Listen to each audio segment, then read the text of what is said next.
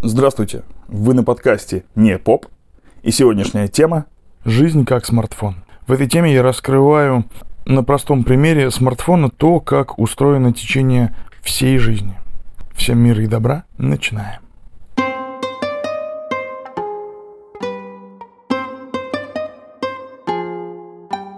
Смартфон. Что может быть более привычным и неотъемлемым в жизни современного человека? Вот как раз на его примере сегодня мы с вами представим жизнь. Возьмите в руку ваш смартфон. Конечно, если вы вот прямо сейчас его уже не держите. Правда, довольно интересная штука. Помните, как вы начинали знакомство со своим первым смартфоном? Лично я сначала был вообще в непонятках, зачем мне нужно что-то кроме функции телефона и смс. Затем я постепенно открывал все новые и новые возможности своего, ну скажем так, умного телефона а уже через несколько лет я и дня не жил без него. В нем я решал математические примеры, играл, сидел в социальных сетях, снимал видео, делился этим с друзьями и, конечно, очень часто и очень много слушал музыку. Все это было дополнительными возможностями к телефону и смс. Спустя несколько лет использования смартфона, когда я смотрел на него, я видел интуитивно понятную и простую в использовании вещь. Поверьте, и вот и мне было совершенно без разницы, как она устроена, что там внутри, как это все работает. Вот так же и с жизнью. Мы, все с вами, дети, и нам дали какую-то пока что непонятную штукенцию. А в придачу не дали ни видеоуроков, ни инструкций по применению, но сказали, что мы можем с вами делать с ней все, что захотим. Ну, с таким скудным наставлением нетрудно, делая первые шаги, набить шишки. Ну, то есть нетрудно наделать кучу ошибок, пребывая в самой жизни. Ну а что такое грех? Мы ранее с вами об этом говорили. Грех, напоминаю, в переводе означает промах или попадание мимо цели. Значит, если наша с вами цель – это жизнь, то, совершая грех, мы как будто не попадаем просто в нее. То есть, согрешая, мы пребываем где-то, но вовсе не в жизни – это как купить мне самому себе новенький iPhone с максимальной модификацией и использовать его только для звонков. Глупо. Внутри так много интересных, полезных, развивающих возможностей, а я осознанно от них отмахиваюсь. Спрашивается, а зачем тогда мне iPhone?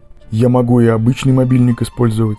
Но при использовании простого мобильного аппарата для связи жить не так уж и интересно и весело. То ли дело со смартфоном, да? Он как будто сам старается приукрасить мою жизнь и сделать ее более разнообразной. Также и сама жизнь всегда старается сделать наше пребывание в ней интересным, радостным и приятным.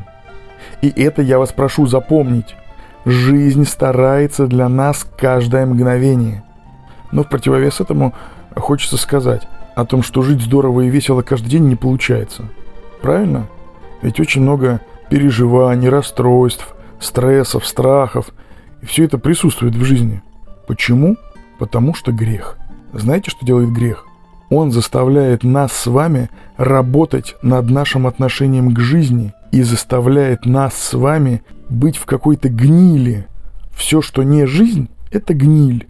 Вот грех приводит нас в эту гниль. А мы с вами должны, как из какого-то вонючего гнилого болота, вылезать и залезать обратно в жизнь. Грех заставляет. Очень интересно.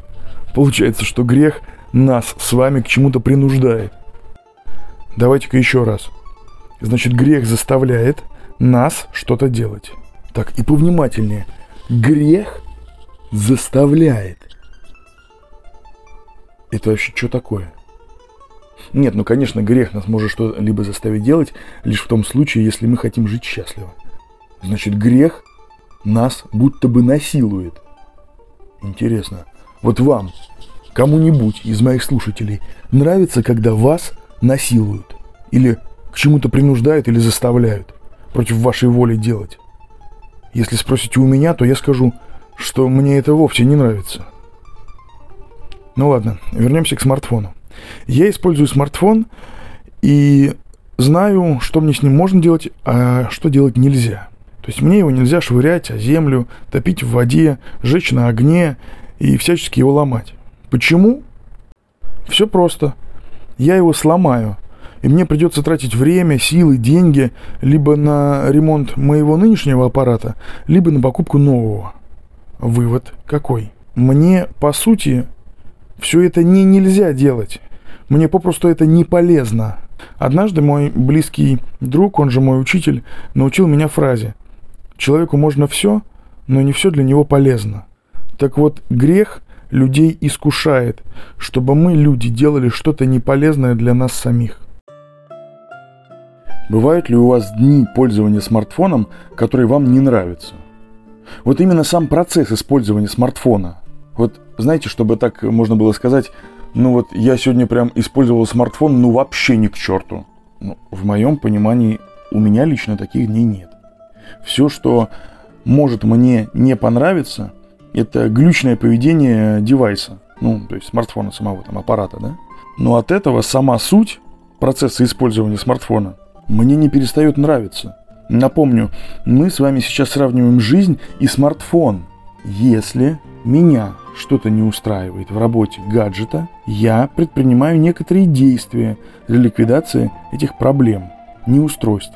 То есть работаю над решением исправления неудобств. Ну разве вот стоит этот процесс моих разочарований? Однозначно точно нет. Техника штука сложная. И сбои в работе случаются. Это как бы как должное принимается. Это просто по факту. Это просто нужно понимать. Ну а сама жизнь. Вы понимаете, что она устроена в миллионы раз сложнее, чем этот смартфон. И бывают ли в ней сбои?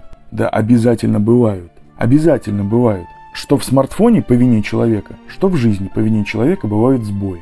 Кто-то не так собрал, кто-то не так написал код, кто-то неровно нарисовал иконку приложения, так и в жизни. Кто-то украл, кто-то обманул, кто-то убил, а кто-то стал употреблять то, что ему не полезно.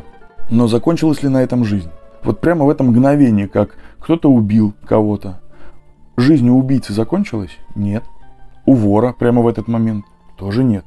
Вспомните, если у вас есть дети или братья, сестры младшие, как вот это маленькое поколение действует со смартфоном, когда он начинает глючить у них в руках, или, может быть, они не туда нажали, и что-то произошло не так, как они планировали или хотели. Они начинают тыкать везде подряд, трясти его, бить там как-то, пытаться как-то отковырять что-то. То есть, по сути, они совершают несуразные действия, которые не приведут ни к чему толковому. А вот здесь также и люди в жизни себя ведут. И подчас я так себя веду, когда мне говорят, не делай так, к примеру. Это вредно, это не полезно, когда я курил. А я говорю, нет, нет, нормально, нормально, я-то вижу, что все окей, все нормально, я не умираю. Я не задумывался на несколько шагов вперед. А может быть, даже если и задумывался, то не придавал этому значения никакого. Так и дети.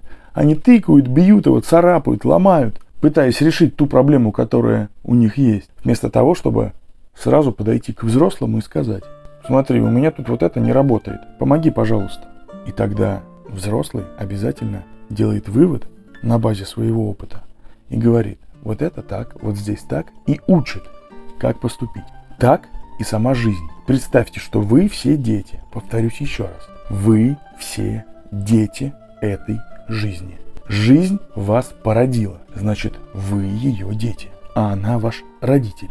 И если жизнь как смартфон, то как только у нас в нашем смартфоне что-то происходит не так, мы обязательно должны подойти ко взрослому и сказать, у меня здесь это не работает, не получается. Что мне сделать для того, чтобы это получилось? И взрослый нам обязательно поможет. То есть сама жизнь поможет. Помните, о чем я говорил в начале? Жизнь всегда, каждое мгновение старается для нас. Я рос в такой семье, где меня любили. Как умели, так и любили. И я чувствовал эту заботу.